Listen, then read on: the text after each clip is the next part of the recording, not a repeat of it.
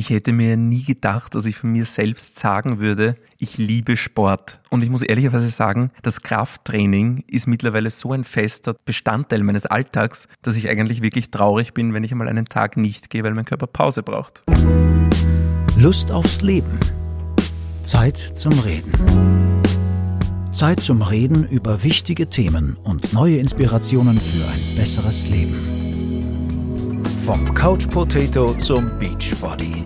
In dieser Folge spricht Chefredakteurin Christine Pelzel-Scheruger mit Redakteur Patrick Schuster und seinem Fitnesscoach David Distel darüber, wie jeder und jede es schaffen kann, mit dem richtigen Training gesünder und fitter zu werden. Hallo und herzlich willkommen zu einer Sommer-Spezialausgabe unseres Podcasts. Neben mir haben heute gleich zwei Herren Platz genommen. Hallo. Hallo. Die ich dann gleich genauer vorstellen werde. Zunächst aber noch ein ganz kurzer Hinweis in eigener Sache. Ich freue mich wirklich sehr, dass unser Podcast Lust aufs Leben, Zeit zum Reden so großen Anklang findet. Was viele Hörerinnen und Hörer aber gar nicht wissen, ist, dass unser Podcast eine große Schwester hat, nämlich das Magazin Lust aufs Leben.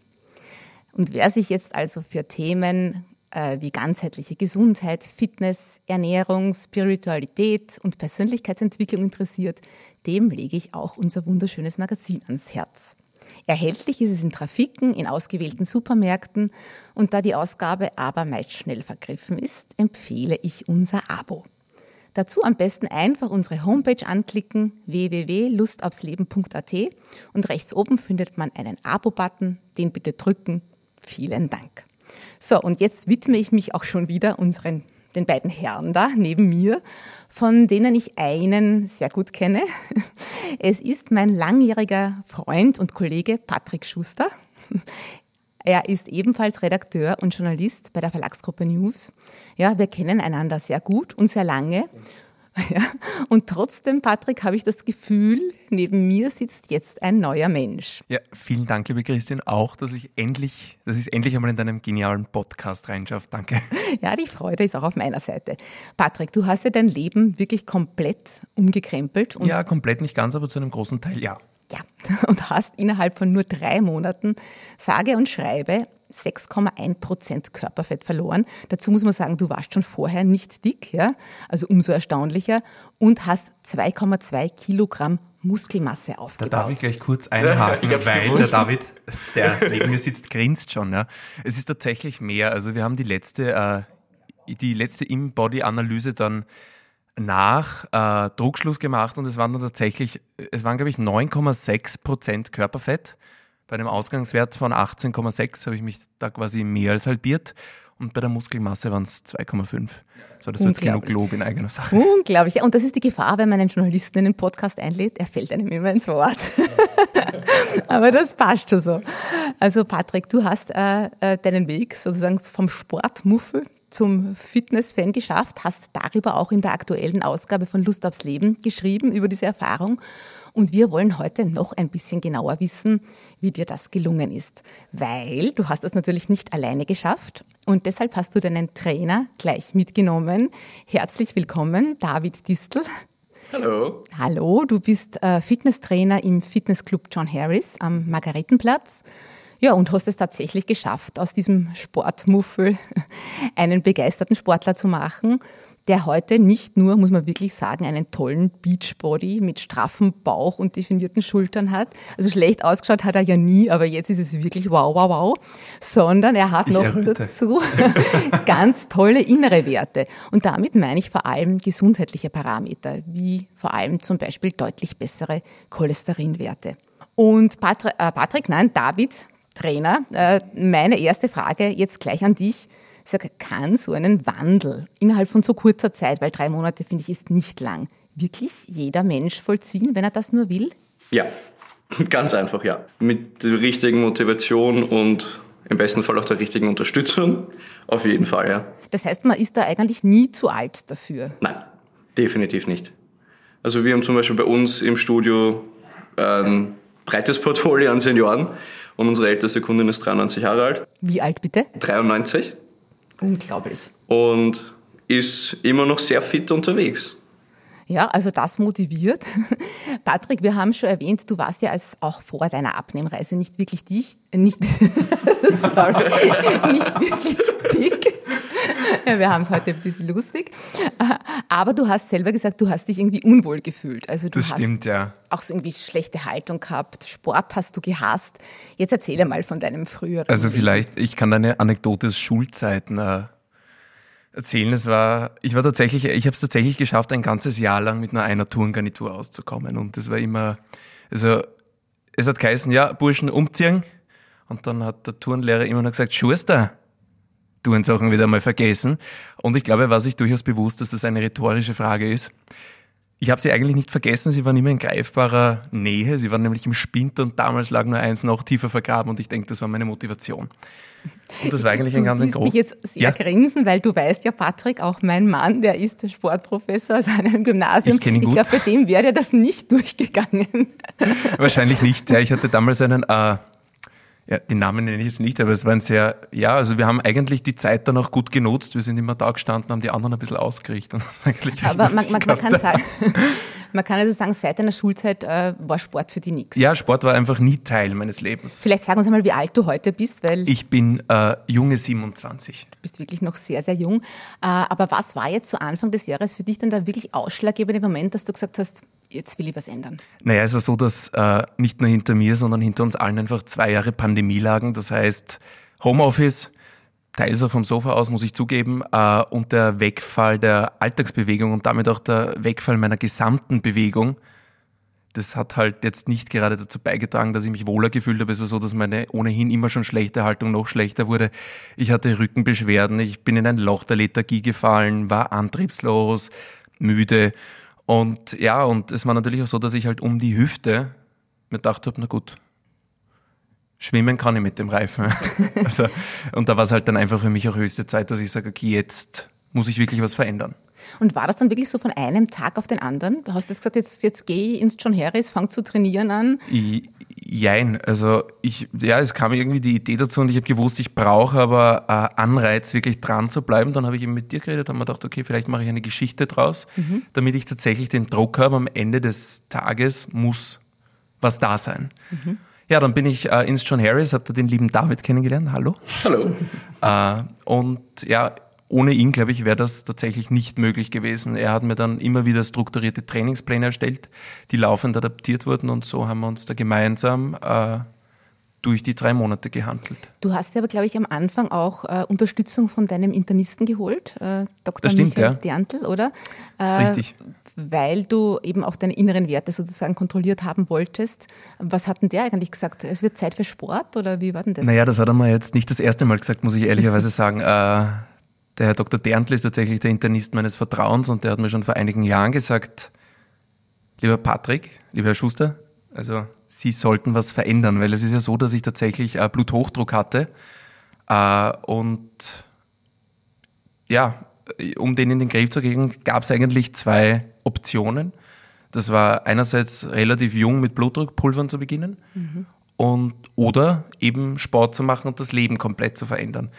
Und ich muss auch ehrlicherweise gestehen, am Anfang habe ich mich natürlich aus Bequemlichkeit für Option 1 entschieden. Mhm. Ja, und dann hast du im John Harris den Trainer David Dissel getroffen. Äh, David, wie geht man jetzt mit so einem durchaus motivierten, fashionjungen Kerl um, der eigentlich von Sport wenig Ahnung hat? Was macht man da als erstes? Mm, naja, erst einmal einfach fragen, was ist überhaupt das Ziel, wohin will man, wo fängt man an? ähm, wie viel Zeit ist vorhanden oder wie viel Zeit möchte man sich nehmen. Und dann ist es ein bisschen Error and Trial, um ehrlich zu sein. Also es, mhm. man startet einfach einmal mit den klassischen Übungen am Anfang oft, mhm. schaut sich an, wie gut geht es, ist es möglich. Wenn nicht, muss man halt andere Optionen finden. Mhm. Bei ihm war eigentlich der Vorteil, dass es recht locker flockig ging. Und da wir uns ja einmal die Woche getroffen haben, eben um eine Adaptierung des Trainingsplans vorzunehmen, war es, wie soll ich sagen, recht flexibel. Mhm. Ich habe den Weg so ein bisschen verfolgt. Okay. und was, ich habe immer gefragt, na, wie geht's da da? Man hatte beim Patrick fast zuschauen können, wie sich der verändert. Aber was ich sehr interessant fand, war, äh, dass du ihm offensichtlich gesagt hast, jetzt lass mal Ausdauertraining komplett weg. Also kein Laufen, kein Spaziergehen, sondern nur Muskelaufbau. Warum? In seinem Fall war es für unser Ziel sinnvoller, aufgrund des zeitlichen Rahmens mhm. mit Krafttraining vorzugehen, weil einfach Krafttraining, dadurch, dass wir Fett abbauen, Muskelmasse aufbauen und gleichzeitig auch beim Krafttraining das Herz-Kreislauf-System beansprucht wird, wollte ich die Zeit, die wir haben, vollkommen auf dieses fokussieren und nicht Zeit wegzunehmen, um dann, was weiß ich, 20 Minuten am Laufband bergauf zu gehen oder am Rad zu radeln. Da muss ich aber kurz einhaken, weil du gesagt hast, dass der David gemeint hat, äh, nicht spazieren gehen. Das stimmt nämlich nicht. Da hat er mir nämlich einen ganz anderen Tipp gegeben. Er hat gesagt, wir lassen das Cardio-Training weg. Aus dem Grund, ich habe mich ja damals äh, in eigener Sache auf den Cross-Trainer gestellt. Ich weiß nicht, ob du dich erinnerst.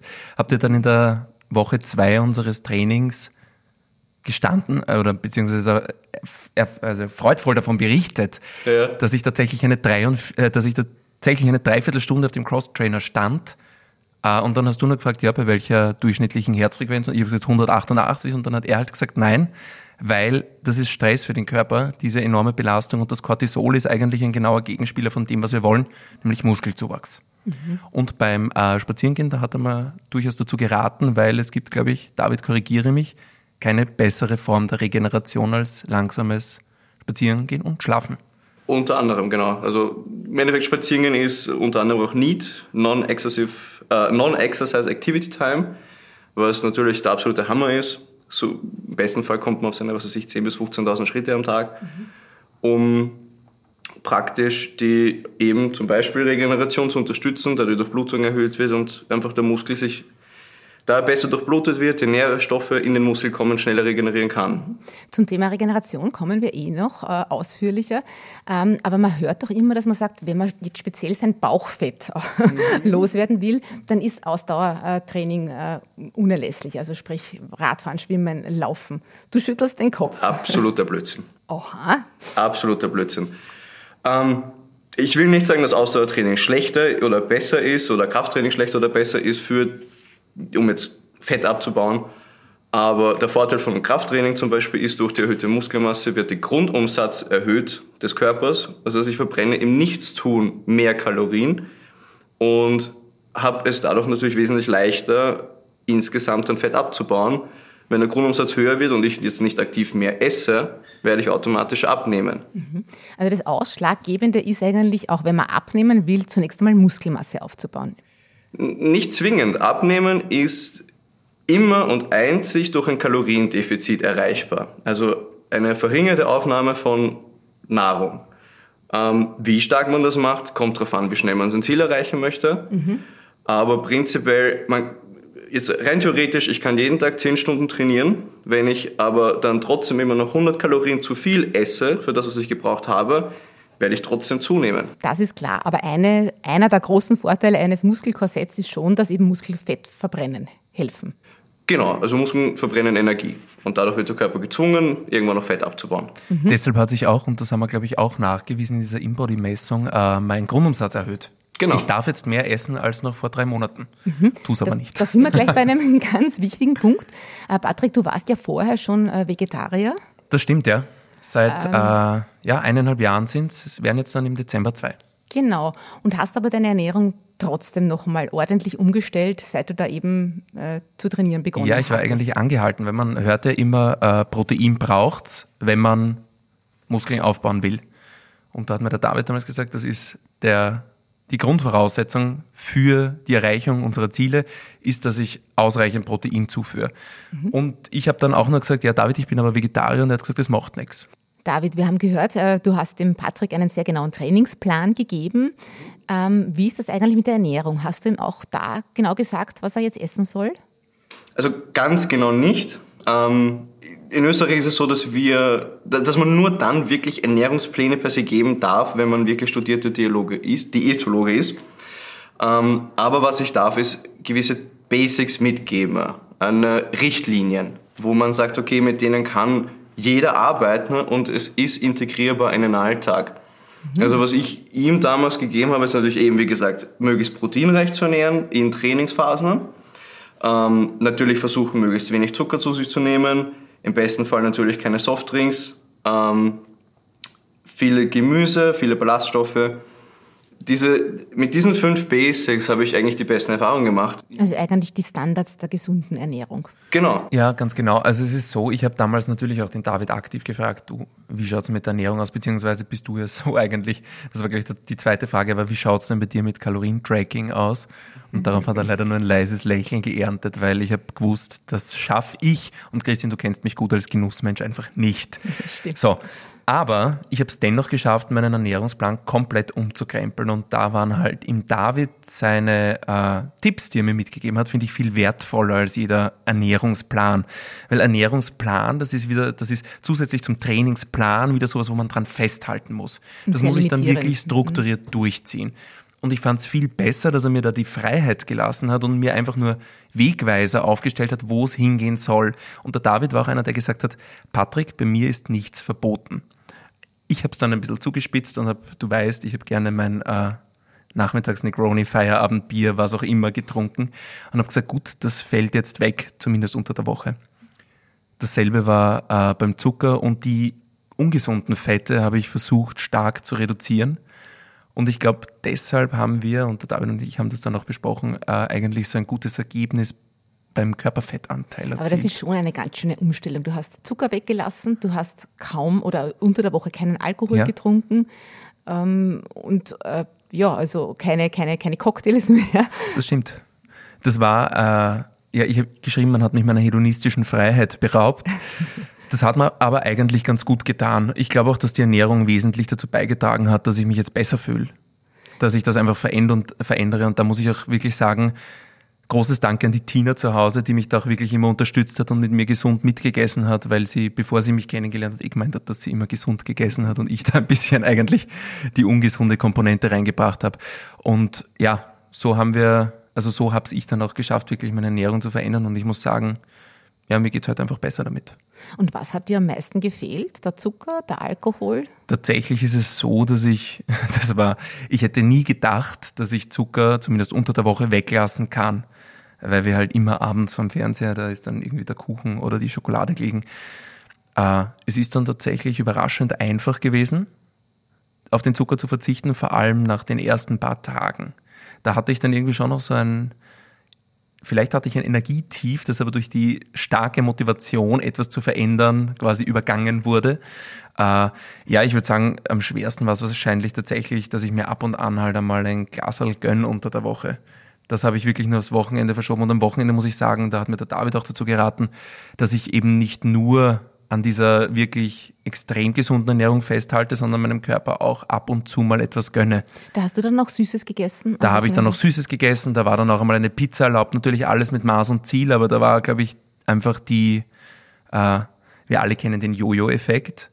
Und wenn wir jetzt den Körper da kontinuierlich auf Sparflamme setzen, beginnt er irgendwann alle Kalorien an jedem Kalorien, das er bekommt, festzuklammern. Und um das zu verhindern, führt man ihm halt ab und an noch äh, hochkalorische Sachen zu. Und ich meine, in Maßen ist ja alles auch, hat alles durchaus seine Berechtigung, finde ich. Aber du isst nach wie vor keinen Zucker und trinkst nach wie vor unter der Woche keinen Alkohol. Ich muss sagen, äh, die ersten drei Monate habe ich es tatsächlich durchgezogen und ich glaube, bis auf eine Ausnahme mich wirklich dran gehalten.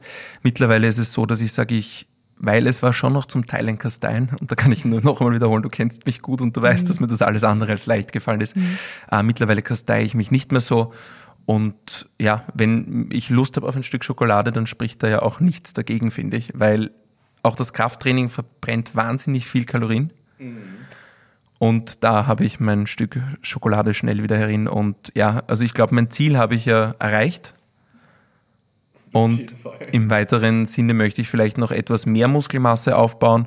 Und da brauche ich dann ja eh auch wieder ein bisschen mehr Energie für den Körper, damit er was hat, woraus er Muskeln produzieren kann. Ich glaube, das ist auch viel ein Umdenken im Kopf. Wenn der vermeintliche Verzicht eigentlich zum Gewinn wird, dann hilft es wahrscheinlich leichter dran zu bleiben. Dem kann ich nur zustimmen, ja. Ja, was sind denn dann so die, die guten Proteinquellen? Oder naja, die pro guten Proteinquellen, äh, David, vielleicht willst du da kurz einhaken. Du hast mir die ja letztlich empfohlen. Ich glaube, das war Tempe, Genau, Tempeh, Tofu, Hülsenfrüchte, ähm, eben als Vegetarier Topfen, Joghurt. Ähm, und natürlich, ich habe dir damals geraten, das weiß ich auch noch, äh, es kann helfen, Proteinshakes zusätzlich mhm. zuzuführen. Hast du, die, hast du die genommen? Natürlich habe ich das genommen, weil, äh, David, ich habe die Zahl jetzt nicht genau im Kopf. Man muss das eigene Körpergewicht mal... Mal zwei. Mal zwei. Das heißt, ich habe damals Ausgangslage, glaube ich, waren 76 Kilo, 76, irgendwas. Also ich musste quasi circa 160 Gramm Eiweiß zuführen. Mhm. Und nur durch Hüttenkäse, Eier und Tempe, das wäre schlicht nicht möglich gewesen. Weil 160 Gramm, das ist gar nicht zu wenig, bin ich dann relativ schnell draufgekommen. Mhm. Und mir war klar, um das Trainingsplus zu erreichen, mhm. komme ich um Shakes nicht herum. Aber die nimmst du jetzt nicht mehr, die Eiweißshakes, oder? Die doch? nehme ich nach wie vor. Also ich habe ja, bin immer noch dran, auch wenn die drei Monate mittlerweile um sind. Der David hat gute Motivationsarbeit geleistet. Äh, ich nehme die nach wie vor, ja. Ich habe auch Denn die unterschiedliche so einmal am Tag oder, oder immer nach dem Training? Es ist so, also es ist unterschiedlich. Also ich nehme zwischen eins bis also zwischen einem bis drei Shakes am Tag. Äh, es ist natürlich dann mehr, wenn ich trainiert habe, weil da braucht man innerhalb, ich glaube, das Zeitfenster für die optimale Proteinaufnahme, David? Äh, Pi mal Daumen ist es sinnvoll, innerhalb von drei Stunden ähm, einfach irgendwas zu sich zu nehmen. Nach dem Sport. Genau. Mhm. Genau, und da bin ich so, ich gehe heim und das Erste, was ich mache, ist, ich mache meinen Shake, trinke den und ja, Mhm. Genau.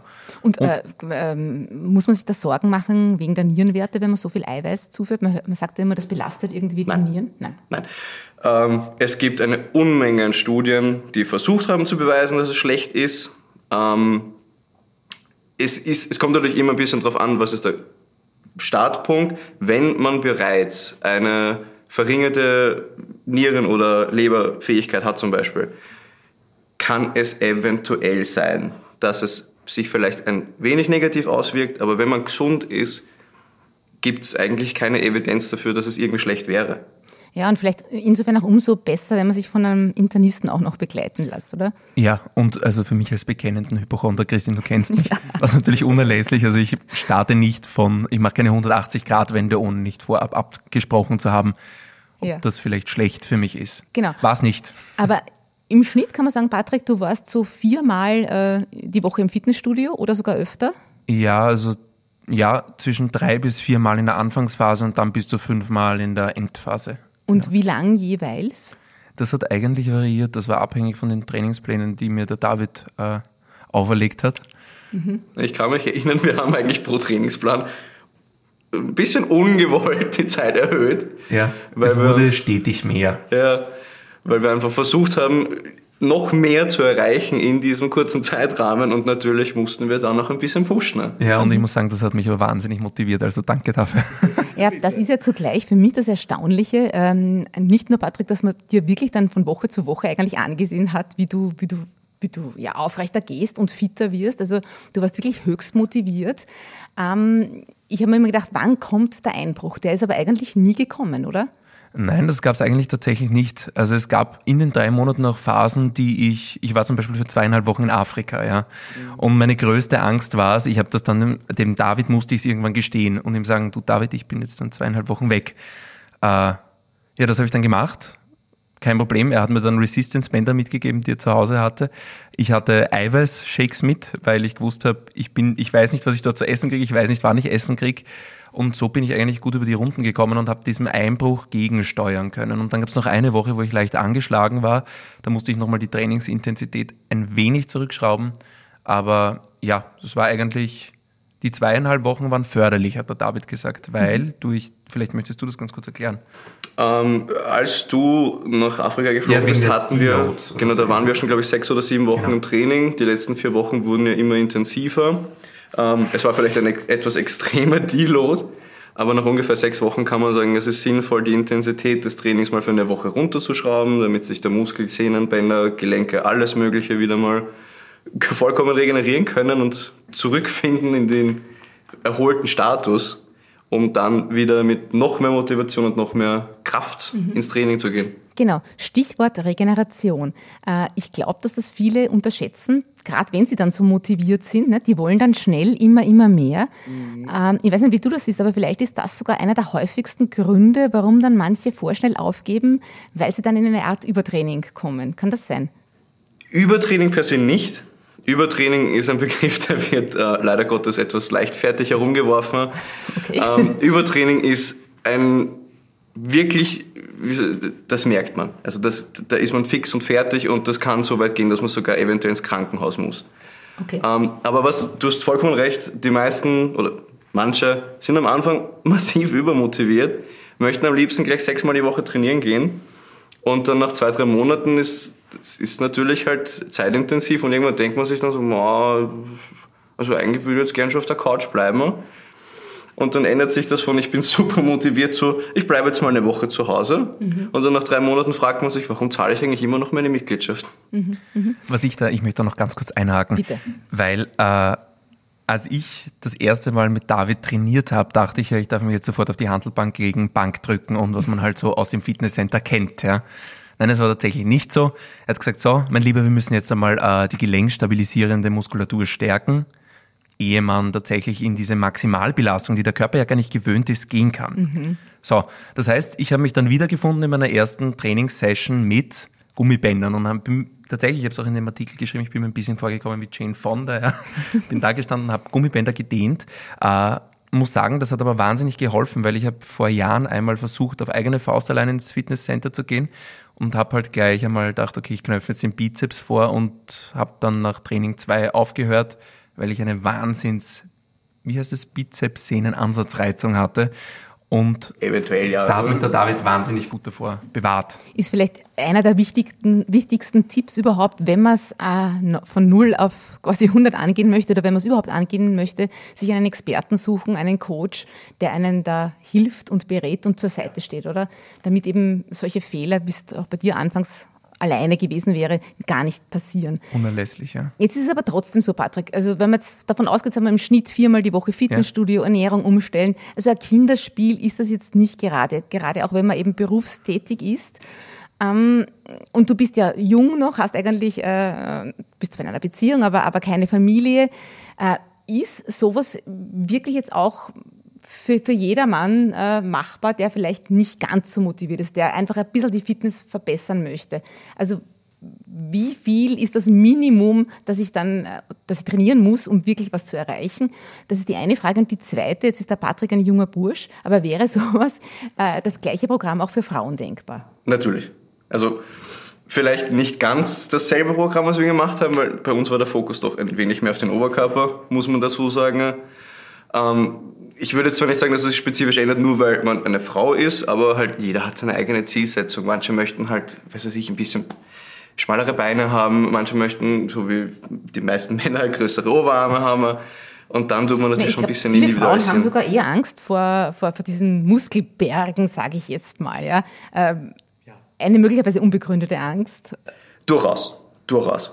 Aber so einen definierten Körper können eben genauso Frauen mit regelmäßigem Training erreichen. Wie lange braucht es im Schnitt, bis man da wirklich was merkt und wie viele, wie oft muss ich da sozusagen ins Fitnessstudio gehen?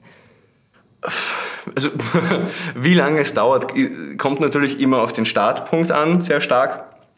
Ähm, prinzipiell kann man sagen, 0,25 Kilo die Woche ist möglich abzunehmen. Das ist ein realistisches Ziel für die meisten.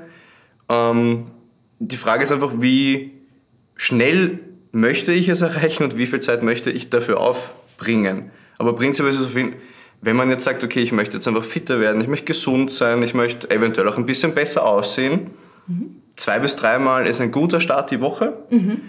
Ähm, und dann Meiner Erfahrung nach ist es so, dass wenn die Leute dann zwei bis dreimal die Woche trainieren gehen, sich daran gewöhnen, eine Routine finden, kommt von ganz alleine dieses Interesse zu sagen, so wie bei Patrick zum Beispiel, weil ich habe dir, glaube ich, am Anfang gesagt, wir machen dreimal die Woche. Ja. Und es ist dann von ganz alleine irgendwann gekommen, so, ja, du, ich würde jetzt gern viermal die Woche machen. Letzte Woche waren es sechsmal. Letzte, genau. Ja, ich denke mal, der Zeitaufwand könnte trotzdem manche abschrecken. Daher, wenn ich dich schon heute hier habe, David, mhm. kannst du uns vielleicht Übungen sagen, wo ich nicht ins Fitnessstudio gehen muss, die ich einfach so in meinem Alltag integrieren kann, die ich auch zu Hause machen kann und die trotzdem was bewirken? Was würdest du mir da zum Beispiel raten? Also, da kommt es natürlich in erster Linie darauf an, was zur Verfügung steht, aber jetzt, wenn man wirklich gar nichts hat. Ja, wenn man gar nichts hat. Dann gehen wir davon aus. der Klassiker sind natürlich ähm, zum Beispiel Kniebeugen, Ausfallschritte, ähm, diverse Bodenübungen für den Bauch, für den Rücken, Supermans, äh, Planks, Seitstütz, solche Sachen. Und wenn man dann weitergehen möchte und sagt, okay, ich kaufe mir zum 3 Euro Terrabänder, mhm. dann erweitert sich das Potenzial um ein immensfaches einfach, weil mit dem Ding kann ich dann fast alles machen. Ich muss sagen, ich bin ja überhaupt eigentlich erst durch dich, Patrick, draufgekommen, wie wichtig diese Muskeln wirklich sind, weil die eben wirklich äh, auch Schmerzen vorbeugen, beim Abnehmen helfen, äh, Knochen und Gelenke schützen. Ja? Und äh, ich habe da auch äh, so eine, eine, eine einfache Übung für mich entdeckt. Der, der Po-Muskel ist ja unser, unser größter ja? und den kann man ja auch immer wieder einfach so anspannen nicht? Und, und, und zehn Sekunden halten und dann loslassen. Das ist eine Übung, die ich schon aus meiner Jugend eigentlich kenne. So Kleinigkeiten bringen auch schon was, oder? Natürlich. Also alleine schon, um seinen Körper vielleicht ein bisschen anders kennenzulernen mal, ähm, kann es auf jeden Fall hilfreich sein. Also wenn das jetzt das Geheimnis hinter deiner Figur ist, mache ich das auch. naja, vor allem kann man das auch schon unauffällig im Büro machen, oder? Das merkt niemand. Ich wette, jetzt sitzt die Hälfte der Zuschauer schon da und ist Nein, aber diese, so klein in der Fachsprache heißt es ja diese isometrischen Übungen so zwischendurch. Das bringt schon was, oder? Also wenn man die wirklich regelmäßig macht, das ist ja eigentlich, ich sage mal, kein Aufwand und ähm, lässt sich so eben immer wieder einstreuen und bringt trotzdem was, oder? Es bringt auf jeden Fall was. Ähm, da muss ich leider Gottes ein bisschen ehrlich sein dann. Äh, natürlich ist es irgendwo limitiert. Also es ist gut, auf jeden Fall Gutes zu machen. Bitte, jeder, der es probieren möchte, auf jeden Fall. Ähm, es wird auf jeden Fall helfen. Ähm, aber einem gewissen Punkt wird halt, ähm, wie soll ich sagen, wird sich nicht mehr viel mehr tun. Mhm. So ist es halt leider Gottes schon. Also man muss irgendwann einfach die Intensität immer ein bisschen anpassen. Der Körper wird ja besser und dann ist dieses 10 Sekunden Anspannen irgendwann zwar anstrengend, aber nicht mehr ausreichend Reiz für den Körper. Aber dann kann man eben eventuell umsteigen und sagen, okay, ich mache jetzt auch zusätzlich noch, was weiß ich, 10 Kniebeugen am Tag oder 10 mal Beckenbrücke, was vielleicht 45 Sekunden dauern würde. Mhm. Und so kann man halt langsam anfangen. Und mit kleinen Schritten wird man dann auf jeden Fall ähm, sich in einen Wohlfühlbereich bewegen. Ja, also die Klassiker, Liegestütz, Kniebeugen, Planken wahrscheinlich ist auch gut, oder? Planken ist gut, Seitstütz eben. Ähm, ich würde per se am Anfang aber sogar vom Liegestützen abraten, den meisten, mhm. ähm, da sie eventuell eine schlechte Haltung unterstützen könnten weil wir dann noch mehr nach vorne gehen mit den Schultern und uns noch schwerer tun, dabei aufrecht zu sitzen. Und dafür würde sich aber dann als Ausgleich anbieten, zum Beispiel Supermans, wo man am Bauch liegt, am Boden und die Arme zum Beispiel hochhebt mit dem Oberkörper, weil mhm. sie direkte Gegenbewegung wäre mhm. und uns wieder aufrichten würde. Ja, apropos Gegenbewegung, also wir haben jetzt viel über Muskelaufbau gesprochen. Wie Darf ich noch ganz kurz einhaken? Patrick, bitte. äh, ich muss das jetzt natürlich wieder mit Zahlen hier ein bisschen unterfüttern, weil du, Christian, vorhin gesagt hast, äh, ob man das auch Frauen rät und die fürchten sich oft, dass sie dann zu muskulös werden. Äh, ich habe eine spannende Studie gesehen und die hat mir auch mein Älterwerden vor Augen geführt. Ab dem 30. Lebensjahr beginnt der Körper nämlich automatisch Muskelmasse abzubauen. Mhm. Und das rund ein Prozent pro Jahr. Das heißt, auf zehn Jahre habe ich zehn Prozent Muskeln weniger. Wem und, sagst du das? Und dem gilt es halt vorzubeugen. Und ich finde, das trifft jeden. Das trifft Mann, das trifft Frau. Und ich glaube, man kann nicht früh genug damit anfangen. Das ist eine absolut, finde ich, alarmierende und auch schockierende äh, Nachricht, diese ja, Studie. Studie ja. Und deswegen bin ich ja dem David so dankbar gewesen für sein eingangs erwähntes, erwähntes Motivations-Credo, äh, äh, dass er sagt, man ist eigentlich nie zu alt, um Muskelmasse aufzubauen. Auf gar keinen Fall. Also und selbst mit, weiß ich nicht, 70, 80 kann man immer noch beginnen, quasi den Körper zu formen, zu trainieren und, und auch äh, wirklich da effektiv dem eben gegenzubeugen. Also das ja. finde ich, finde ich wirklich toll. Patrick, du hast mich aber zuerst unterbrochen. Ich ja. wollte eben sagen, wir haben so viel über Muskelaufbau gesprochen. Äh, Gegenmaßnahme, wie wichtig ist eigentlich das Dehnen? Prinzipiell gibt es natürlich seine Berechtigung fürs Dehnen. In bestimmten Fällen ist es sogar fast notwendig. Ähm, aber man kann zum Beispiel, Yoga ist ein gutes Beispiel. Mhm. Yoga ist oft eine flüssige Bewegung, in der Muskeln an ihre Dehngrenze gebracht werden aber jetzt nicht mal bewusst gehalten werden müssen, sondern es ist eine flüssige Bewegung, in der ich den Muskel immer wieder in eine Position bringe, wo ich sage, okay, er will jetzt eigentlich nicht weitergehen. Mhm. Und das wäre auch schon eine Form von Dehnen. Mhm. Was sich gezeigt hat in den letzten Jahren, dass es auch eine effizientere Form von Dehnen ist, weil dieses statische Dehnen funktioniert, mhm. aber ist auch irgendwo limitiert. Und es ist. Also würdest du sagen, Yoga ist ein guter Ausgleich zum Krafttraining generell?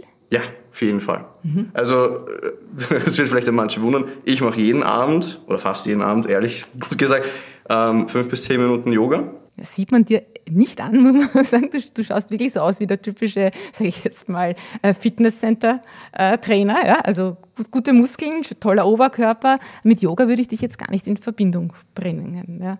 Vor zwei Jahren hätte ich wahrscheinlich auch noch ähm, etwas anders darüber gesprochen. Aber es ist einfach Lebensqualität. Mhm. Beweglich zu sein, mobil zu sein, auch es hat Vorteile im Training. Wir hatten ja zum Beispiel eine kleine ähm, Zwischenfall. Einen kleinen Zwischenfall, nennen wir es Zwischenfall, ähm, weil er hat Rückenschmerzen bekommen zum Beispiel. Vom Trainieren? Vermutlich wird es Teil gehabt haben davon, also ich werde nicht lügen. Ich muss auch sagen, es ist ein ganz kleines bisschen wahrscheinlich meine Schuld, weil ich, wir wollten zu schnell zu viel. Ah ja, und ich habe ihm dann auch ein bisschen zu viel wahrscheinlich zugemutet. Ja, ich will nicht sagen zugemutet. Nein, ich glaube einfach, dass, äh, dass durch eine Fehlbelastung beim Kreuzheben passiert ist und diese muskuläre Disbalance hat halt dann dazu geführt, dass ich eine sogenannte Facettengelenksblockade in L4 hatte. Und da bin ich, äh, Grüße an den lieben Michi, dem bin ich sehr dankbar. Das ist der, die gute Seele der Osteopathie und Physiotherapie am Margaretenplatz. Mhm. Und der hat sich dann, glaube ich, 30, 40 Minuten meiner angenommen und hat wirklich mit aller Kraft dahin gearbeitet, dass es zweimal geknackt hat und dann war alles wieder da, wo es hin sollte. Und danach haben wir eigentlich den unteren Rücken, das hat jetzt tatsächlich einen Monat geschont und mittlerweile ist es deutlich besser. Aber das finde ich jetzt auch ein gutes Beispiel, weil das wäre ja dann oft schon das Ende der Karriere. Nicht? Man trainiert, dann passiert irgendwas, denkt sich, oh, ich habe jetzt Kreuzweh, mir tut alles weh, ich mache mal Pause oder höre dann vielleicht sogar ganz auf. Oder noch schlimmer, man macht weiter. Ja, bis es halt dann irgendwann gar nicht mehr geht. Ja. Ne? Genau. Und deswegen vielleicht ein, ein, ein Tipp auch an die Hörerinnen und Hörer, wenn es wo weh tut, einen Experten wieder aufsuchen, dann nicht alleine herumdoktoren, genau. Das hat mir auch der Herr Dr. Derntl geraten, er hat gesagt, immer auf den Körper hören egal wie groß das Ziel vor Augen ist und wie sehr man es erreichen möchte. Er hat gesagt, das beginnt beim harmlosen Stechen im Knie, dann lieber eine Pause einlegen und endet wirklich bei einer Virusinfektion, dass man sagt, okay, ich nehme jetzt lieber eine Woche Zeit, mache Pause, kehre dann aber wieder ins Training zurück. Mhm. Nicht mit derselben Intensität wie davor, äh, weil man sich sonst langfristig nichts Gutes tut. Im mhm. schlimmsten Fall wäre das dann eine Herzmuskelentzündung oder so. Mhm. Und da, da, möchte ich auf jeden Fall noch dazu sagen, weil eben die meisten oder manche dann tatsächlich aufhören in der Angst halt, dass es der Sport schuld war. Es kann immer passieren, dass man vielleicht durchs falsche Training wehtut, irgendwas passiert das ist per se nicht tragisch. Das, uns kann das im Alltag auch passieren. Wie viele Menschen haben Rückenschmerzen vom Sitzen? Ne? Deswegen hört keiner auf mit dem Sitzen.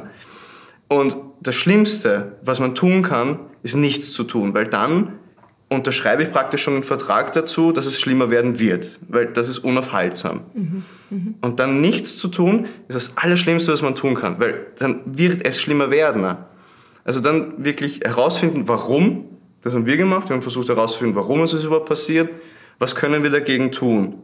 Und dann muss man halt, wie du schon sagst, am besten einen Experten aufsuchen, der sich auskennt, der dann evaluiert, woher kam der Schmerz, warum ist es passiert und dann diese Ursache beheben und nicht nur das Symptom. Mhm. Ich möchte noch ganz kurz auf die Regeneration zu sprechen kommen. Äh, normal sagt man ja immer, wenn Muskeln belastet werden, sollte man danach, glaube ich, 48 Stunden mindestens nichts tun. Ist das so ein, ein, ein Ratschlag, den man beherzigen sollte?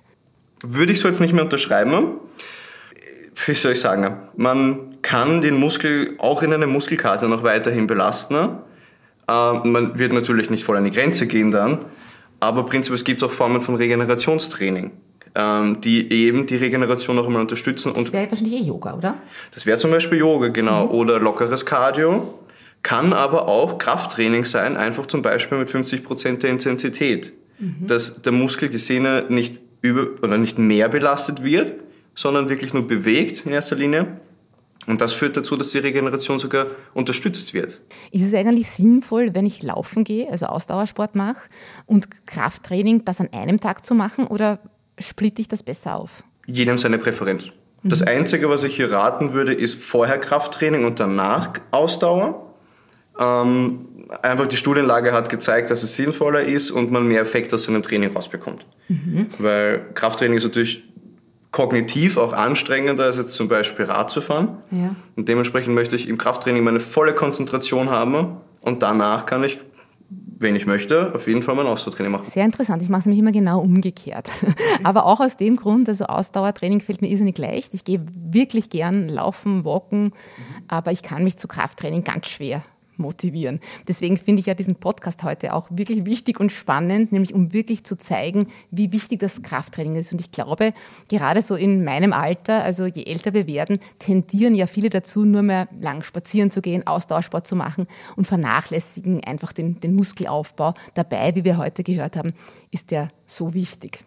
Es wäre für jeden Menschen eigentlich von Vorteil, äh, ein gewisses Ausmaß an Krafttraining in den Alltag zu bringen. Und was man beim Patrick vor allem so gemerkt hat, dass es nicht nur zu einem tollen Körper führt, sondern Patrick, da wollte ich jetzt zum Schluss noch drauf zu sprechen kommen, dir geht es auch psychisch besser. Du hast dir gesagt, am ja. Anfang, du warst wirklich oft mies drauf, lethargisch, vielleicht auch Corona geschuldet, ja, also der Pandemie. Erzähl jetzt mal, wie es dir heute geht und wie so deine Zukunftsperspektive ist. Du wirst dir dabei bleiben. Ich, ich ziehe das letzte jetzt mal vor, ja, ich werde dabei bleiben, ich bin auch noch dabei. Äh, ja, also wie geht's mir? Es hat sich tatsächlich vieles verändert. Ich bin einfach, ich habe äh, wieder mehr Energie im Alltag. Ich habe auch das Gefühl, dass ich besser schlafe, wobei ich nie wenig geschlafen habe. Ich habe immer viel geschlafen, aber ich habe das Gefühl, dass sich meine Schlafqualität verbessert hat. Das heißt, mein Schlaf ist jetzt erholsamer, als es einst war. Und ja, ich bin halt tatsächlich auch kräftiger geworden. Das merke ich auch, was einem zugutekommt, wenn dann zum Beispiel der Fitnesstrainer nebenan einzieht und man ihm beim Sachenschleppen hilft. Ja, Dafür bin ich dir immer noch, sehr dankbar. Das sollte man vielleicht auch noch erwähnen. Also mittlerweile seid ihr ja auch Nachbarn, ihr seid auch befreundet. Das heißt, ich werde mich dann künftig äh, beim Abend-Yoga, wenn es nicht zu spät ist, weil um 10 ist Schicht im Schacht, äh, einbauen. Ja. Also ist auf, steht auf jeden Fall im Plan. wie man hört und sieht, viele, viele gute Gründe, mit Krafttraining zu beginnen. Vielen Dank an beide Herren für die Einblicke, für das inspirierende und vor allem für mich motivierende Gespräch. Und wer weiß, äh, vielleicht wird ja regelmäßiges Training künftig auch bei Ihnen ein fixer Bestandteil des Alltags. Es zahlt sich auf alle Fälle aus. Danke fürs Zuhören und danke fürs hier sein. Danke für die Ehre der Einladung. Wenn Ihnen diese Folge gefallen hat, empfehlen Sie doch unseren Podcast gerne weiter. Noch mehr Themen zu ganzheitlicher Gesundheit lesen Sie in Lust aufs Leben, Österreichs Magazin für achtsamen Lebensstil. Sie erhalten das Magazin in Ihrer Trafik in ausgewählten Supermärkten oder bestellen ganz einfach ein Abo unter www.lustaufsleben.at/abo. Diesen Link haben wir natürlich auch in die Show Notes gleich hier in den Player gepackt. Danke fürs Zuhören.